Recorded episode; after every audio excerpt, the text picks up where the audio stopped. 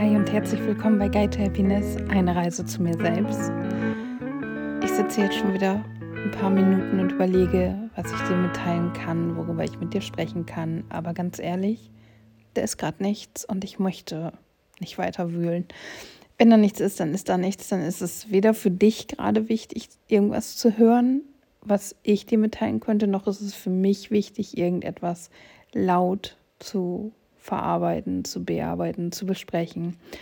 Und deswegen halte ich dich jetzt auch überhaupt nicht länger auf und wünsche dir einfach einen schönen Mittwoch. Ich hoffe, dass es dir gut geht, dass du dafür sorgen kannst, dass es dir gut geht, mm, dass du auch Dinge machst, die ja dazu führen, dass es dir besser geht und seien es Kleinigkeiten. Ich spreche das immer mal wieder an. Ich habe jetzt seit ein paar Tagen in meinem Handy eine Erinnerung, die dreimal am Tag kommt und ich habe jede Erinnerung unterschiedlich benannt, die mich einfach darauf hinweisen soll, ob ich zufrieden bin gerade.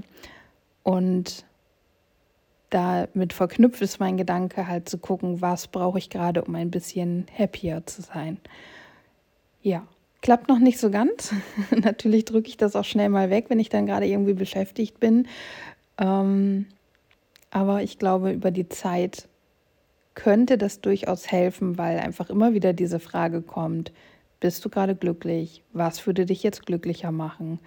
Und vielleicht, ja, weißt du ja, was dich ein bisschen glücklicher machen würde. Du kannst es genau jetzt für dich umsetzen und damit sage ich Namaste, danke, dass du da bist, danke, dass du immer wieder reinhörst und danke, dass es dich gibt.